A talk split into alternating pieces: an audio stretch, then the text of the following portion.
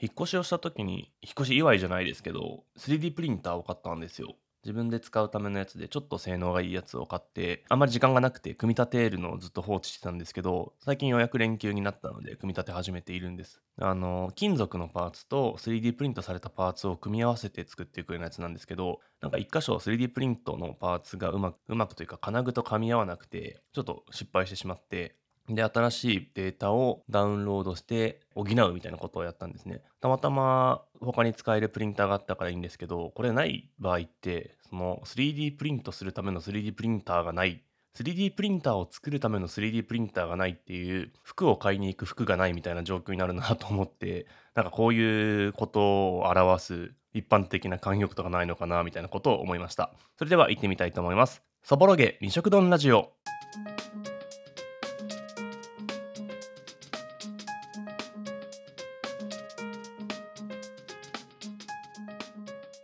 改めましてこんにちは。この番組は毎週のちょうど真ん中木曜日の正午にお届けしている一人語りのポッドキャストです。ライターでものづくり工房の管理人かっこ仮である浅野が仕事のことや遊びのこと真面目なことや変なことなど毎週2つのトピックについて取り上げ二色丼のように味わっていくラジオです。5月の頭になって、えー、連休が始まっています。僕は基本的にまあフリーランスではあるんですけどあんまり休みすぎるのも自分がうまくリズムを作れないので、基本的に暦通りみたいな生活をしていて、でもまあやっぱり世の中がお休みなので、自分でも久々にいろいろできるなみたいな感じで、えー、時間を過ごしています。いろいろできるなと言いつつ、めっちゃ遠出するとかってことはなくて、今まで雑に過ごしていた引っ越し後の段ボールをちゃんと片付けるとか、勢いで買ったけどまだ整理してないやみたいなものを、えー、片付けていくみたいな感じで過ごすんだろうなというような状態です。あんまりね、なんか長期休みで計画を立てたりするのが得意じゃないんで、まあ身近なところでいろいろやっていくかなっていう感じになりそうです。はい、えー、ということで今週も行ってみたいと思います。きっとお休みの方も多いかなと思うんですけれども、お付き合いいただければ幸いです。今週はマリオとインターネットみたいな話をするかなと思います。それでは行ってみたいと思います。はい、えー、ゴールデンウィークの多分目玉映画みたいな感じで、ザ・スーパーマリオムービーが公開されてますね。僕も公開2日目とか、金曜とか土曜の夜に見に行ってきました。あの別に大きなネタバレをするつもりとかはないんですけど、非常に面白かったです。というか、なんだろう、あの、予告編とかで出ている要素がちゃんとバッチリそのまま残っていて、あ、これを見たかったんだよ、僕たちは、みたいなものをバンバンと答えてくれるっていう感じでしたね。カツ丼を頼んだらカツ丼が出てきたみたいな表現とか あるかなと思うんですけど、そんな感じでした。これこれ、こういうのがいいんだよみたいな、ど真ん中ストレート、大正解を出してくれるみたいな映画で、マリオが多分25年とか30年とかの歴史があって、僕も本当小学生の頃にファミコンを兄がやってたのとかを見てたぐらいで、で、そっから割とゲームの進化、ファミコン、スーパーファミコン、64ゲームキューブ Wii、Wii U は触ってないけど、スイッチみたいな感じで進歩してきていて、それぞれマリオのゲームを見てきた中で、なんかやっぱ小ネタがすごいぎっしり詰まってるんですよね。直接マリオじゃなくても関係するキャラクターとかゲームとかっていうのがたくさんあって、あ、なんかもう始まって、あ、後ろの背景のあれはあれじゃんとか、ここのお店ってこれがモチーフなんじゃね？みたいなことがぎゅうぎゅうに詰まっていて、まだ1回しか見てないですけど、なんかスロー再生とかでもう1回見たいなと思わせるような映画でした。スティーブン・スピルバーグのレディープレイヤー1っていう映画があって、あれはなんかメタバースを舞台にしたみんなで参加していくぞみたいな映画なんですけど、そこもすごい往年の映画とかいろんなエンタメの要素がぎゅーっと詰まっていて、でっかいロボットの映画とか、ホラー映画とかのオマージュというか、がもうふんだんに散りばめられていて、でもなんかゲームのキャラクターとかもたくさん出てくるんですよね。で、あれ知ってる、あ、これも知ってる、あ、これってさ、みたいな、そういうイースターエッグとか、なんか小ネタみたいなものがふんだんすぎて、これ知ってれば知ってるほど楽しいんだろうなとか、作ってる側は絶対ニヤニヤしたら作ったんだろうなみたいなことを思わせる映画だったんですね。ファンにはたまらないって言ったらすごい平易な言葉かもしれないですけど、そういう楽しみ方ができるような映画かなというふうに思った次第です。で、これは別に映画の内容とは関係ないんですけど、東宝シネマズの日比谷かな？えっと、日比谷、うん。あ、日本橋か。東宝シネマズ日本橋っ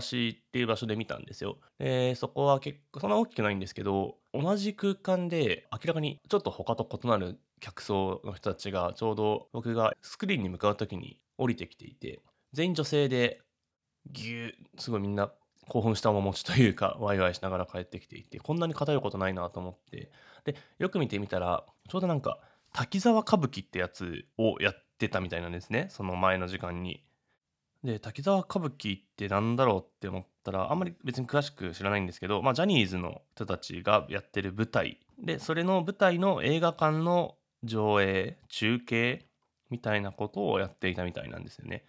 でなんかその時思ったのは滝沢歌舞伎の映画館で上映するっていうのはまあみんなテレビ音楽とかダンスとかをやっているアイドルが歌舞伎という演劇をやります。でその演劇が映画館という場所で中継されますっていうことでなんだろう。3つぐらいなんかコンテンツが混ざってるというかアイドル歌舞伎映画みたいになってるわけじゃないですか。でマリオも、まあ、テレビゲームアニメーションそして映画っていう風にあらゆるエンターテインメントを詰め込んで詰め込んで掛け合わせてドンって出てきたみたいな感じになっていて なんか異種格闘技戦プリというかミックスされたエンターテインメントの決戦みたいな感じになってるのが勝手に面白く感じられてなんかそういう映画って割と2時間3時間ぐらいのフォーマットの中に全部をまとめてボンって突っ込むみたいなそういう集大成っぽい作り方ができるコンテンツなのかなというふうに思ったんですよね。テレビドラマとかと比べて全然かかる時間自分が捧げる時間は短いけどその分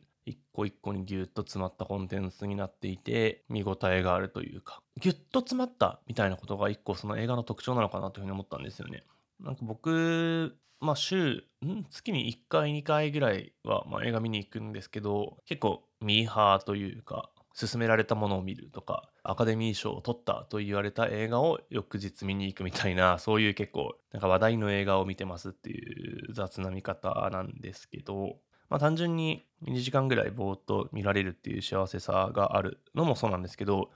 結構その見終わった後にネットとかでこうレビューとか感想を見たりするのも好きなんですよね。自分が感じたことと他の人たちがどうやって見たんだろうみたいなことを比べるのが結構好きで自分が思ったモヤモヤとかここいいよねって思ったところが重なってるとすごい面白いし逆にそのふっと見過ごしていたけど実はここはこういう背景があるんだよみたいなことを解説されるとあなるほどねそういう文化的背景があったんだとかそういう見方があるんだみたいなことを思ってなんかより知りたくなるというか面白さを感じられるっていうことがあってなんかそういう共通のものを見て何か同じテーマに対して話ができるっていうのがなんか映画のいいところなのかなっていうふうに思うんですよね。多分これがま小説とか漫画とかだとちょっと若干ハードルが高いというか手に取っ買って手に取って読み終わるまでにかかる時間みたいなものとかがちょっと難易度が上がるのかなと思ってその分なんか映画って公開されるタイミングとかもある程度決まっているから劇場で見ないといけないっていうのである種その世相を反映せざるを得ないみたいなところが多分他のメディアより強いはずで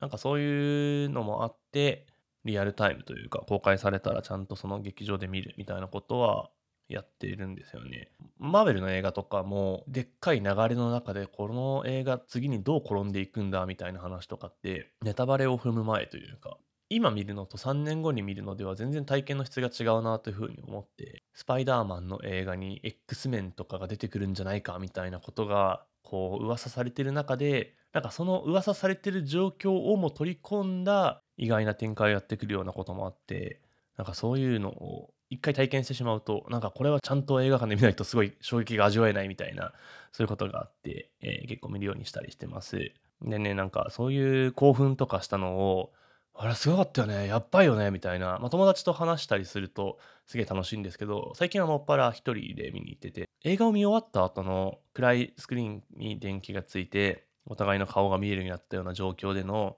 最初の一言ってめちゃめちゃ難しくないですか？あの あの、あれめっちゃ面白かったよね、みたいなのとか、いやもう泣いちゃったわ、みたいなこととか、いろいろあると思うんですけど、あそこで共感というか、誰もが納得できるみたいな、もうバンバンザイみたいになったらめっちゃいいんですけど、なんか一緒に見に行った人の顔色を見て、あ、あ、ちょっとあんまり楽しくなかったんだ、俺はすげえ楽しかったけどな、みたいになった時の、モヤモヤというか、なんか恥ずかしい感じとか、あれの正解ってないですよね。リアルタイムで一緒に行って、全く同じ感想を持つってことはまあ多分ない、まあ持ってたらすごい幸運なことだと思うんですけど、なんか違っちゃってああ俺だけが勝手に盛り上がっちゃったなみたいなそういう経験もしたことがあってなんかいや人とのコミュニケーションを楽しめなくなってしまってるのかもしれないとか思ったりして別に反省じゃないですけどねなんかそのインターネットポチポチおじさんみたいな感じに近づいてる感じもしました。あのそれこそレディープレイヤー1めちゃめちゃオンラインゲームの世界で盛り上がった後に最後はちょっとなんかいやみんなネットも大事だけどさ週に1日2日はリアルの友達を大事にしようぜみたいな展開があってでそれを見た後の俺は帰りのエレベーターの中でスマホで感想をサイトに打ち込むみたいな全然リアルのつながり重視してねえじゃんみたいな構図になってシュンとしてしまった。俺じゃんこのネットの世界に浸っちゃってんのはみたいなことを思う機会があってまあなんかそういうことも含めて、なんかこの体験したものをその場で持ち帰るみたいなことの面白さが映画にはあるかなというふうに思ってます。自分が結構ゲームはちょいちょいやってきた人生だったなと思っていて、でゲームはもちろん普通に人並みにというか家庭にあったからファミコンもスーファミもそれをやって楽しんでたんですけどゲームが好きででちょうど小3小4ぐらいの時に家にパソコンが来たんですよね。で、家族が使うようで、まあ、インターネットももうつながってて、もちろん Yahoo キッズとかで Java とか Shockwave みたいなゲームをするっていうのもやってたんですけど、まあなんか小学生が好きなものって、まあおそらくゲームとかなんかそういうものじゃないですか。で、検索窓があるので、そこになんか好きなキャラクターの名前でいろいろ検索して、別に何が出るとも分からずいろいろやってたんですよね。スマブラ好きとか、マリオ大好きとか、ヨッシー中心とか調べてて、で、そこでなんか行き着いたサイトで、片茹でよし卵っていうサイトがあって、当時としては多分すごいんじゃないかな。何がメインって言われるとわかんないですけど、なんか自負アニメとかを作って、その任天堂のキャラクターの自負アニメを作ったりとかして、まあ、それが一応メインのコンテンツではあるんですけど、掲示板とかチャットの交流がすごい盛んで、僕が行って数年経ってアクセスカウンターが10万とか言ってた気がするので、当時としてはすごい栄えていたサイトなんじゃないかなと思うんですけど、で、僕もそこでどっぷりとハマって、別にゲームの話をすごいたくさんしたっていうイメージはないんですけど、なんかチャットをめっちゃやってましたね。チャットのアイコンがそのスマブラの最初は8とか12か、デラックスになったら25とか、どんどんスマブラの進化に合わせてキャラクターのアイコンも選べるみたいなやつで、まあ、それでハンドルネームとそのアイコンで人を認識するみたいなやり取りで、別にもう掲示板のトピックって何でもいい。別に好きなゲームの話をすることもまああるが、自分を一言で表すなら何ですかとか、漢字で表すなら何ですかとか、で、まあお絵描き掲示板みたいなものとかも、まあ、ゲームのキャラクターが多いけど、お絵描き掲示板ってすごいですよね。自分の好きなものとかなんか漫画みたいなものを書いて感想をもらうみたいなそういうスローなコミュニケーションを楽しんでいた記憶があります。で、その毎晩ぐらいかな、なんか必ず夜はチャットに人がいて、僕も、まあ、家族が使ってなくて空いてるタイミングだったらだいぶ浸ってましたね。なんかちっちゃい1行ぐらいずつのコメントを打って送信して60秒に1回更新されるとか、まあ、手動で更新してもいいみたいな感じで、で別に何ともなく会話するんですけど、なんか相手が反応を返してくれることが僕は楽しくて、ほんとしょうもない小ボケみたいなものを入れたりとかして、それへのリアクションを楽しむみたいなことをずっとやってました。なんかこれがね、多分結構その後の人生のモードにも影響してる気がしていて、なんか僕人と話す時にツッコミ前提みたいなことをよくやってしまうんですよね。ちっちゃいボケ、ボケとも気づかないぐらいのちっちゃいボケみたいなやつを放って、優しい人はそれを拾ってくれるんですけど、たまにそれが気づかれず、あいつなんか、なんか、なんか、なんか言ったみたいな、そういうリアクションされることもあって、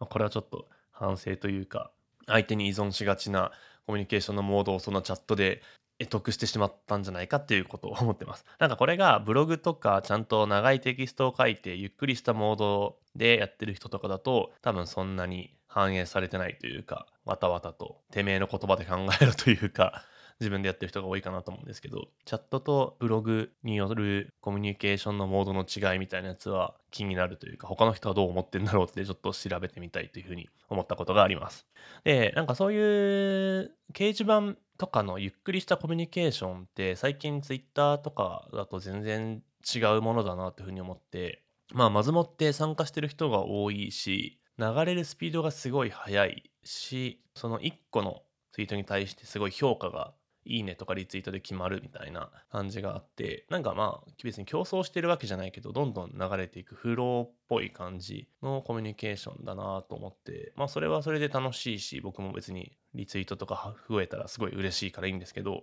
最近なんかその、それこそポッドキャストとか、なんか YouTube チャンネルとかのコミュニティが Discord で動いてることがあって、僕も2個3個ぐらい Discord のサーバーに登録してみてるんですけど、そこのやり取りがめちゃめちゃ往年の BBS っぽいというか、掲示板的なゆっくりした優しいコミュニケーションだなって感じるんですよね。奇奇怪怪明解事典、今は奇奇怪怪ってなってますけど、それのポッドキャストのサーバー、 Discord サーバーとか、あとなんか YouTube でガジェット系の散財 TV ってやつがあるんですけど、それのサーバーとかを見てるんですけど、みんな緩やかに、でもちょっとこういう音楽とかテレビとかゲームとかガジェットとか好きだから見てみてとか、全然関係ない高円寺のカレーがうまいとか、なんか新宿のここのお店が最高みたいな、そういうグルメ情報とかをシェアし合ったりとかしてて、なんだろうな、情報の出し方とか、全部ウェルカムみたいな感じがすごいホッとするんですよね。ちょっとずつ流れていくんですけど、スピードはゆっくりだし、たまにそこのレスというかスレッドみたいになって会話が続くこともあるしっていうので、このゆったり感とお互いが許容されてる感じはすごいスローでいいなっていうふうに思いました。で、かつ、多分どっかでそういうそのコミュニケーションのモードとか自分が好みだと思えるみたいなものが共通しているっていうのは、その Discord を運営してる人たちとかのオーナーシップ性というか、運営というか管理人みたいな言葉がありましたけど、そんな激烈に管理統制をしているわけじゃないけど、ここを開いてる人っていうのが、そのポッドキャストだったり YouTube の主催者であるわけじゃないですか。で、そのチャンネルとか配信を聞いてる人たちが集まる場所っていうので、なんか入り口のスクリーニング、好きなもの、思考がある程度決まってることがいい雰囲気作りにつながってるのかなというふうに思って、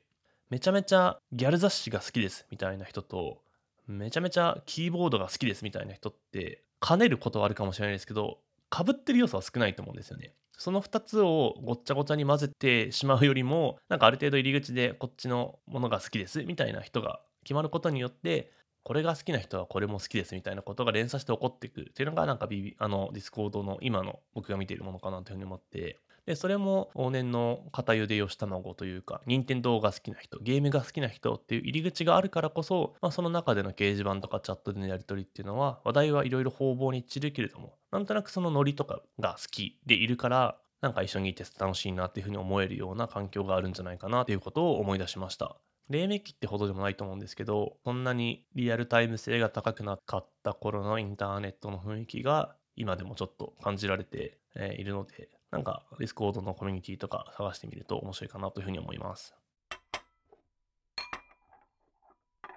スーパーマリオの映画をきっかけに昔の記憶を掘り起こしてましたけども、まあ、そういうのが入り口でチャットとか掲示板とか好きで、小学生の頃、年越しをそのチャットでやったりとかしてて、僕はすごい楽しかったんですけど、親とか今思うと、あいつ何やってんだろうって思いながら見てたのかなっていうふうに思います。でもなんかそれが結果今のウェブライターみたいな仕事にもつながってるので、まあなんか好きなものが見つかったのは単純にいいことだったのかなっていうふうに思ったりもしました。はい、えー、そんな感じですかね。連休の頭ということで、これからちょっと家の清掃というか工房の整備みたいなことも進めていく予定なんですけど、またなんかこの連休中にやったことなど来週話せればいいかなというふうに思っております。概要欄にも感想フォームなどあるので送ってもらえると励みになります。えー、そぼろげ二色丼ラジオ、また来週1週間のちょうど半分、木曜日の正午にお会いできると幸いです。それではさようなら。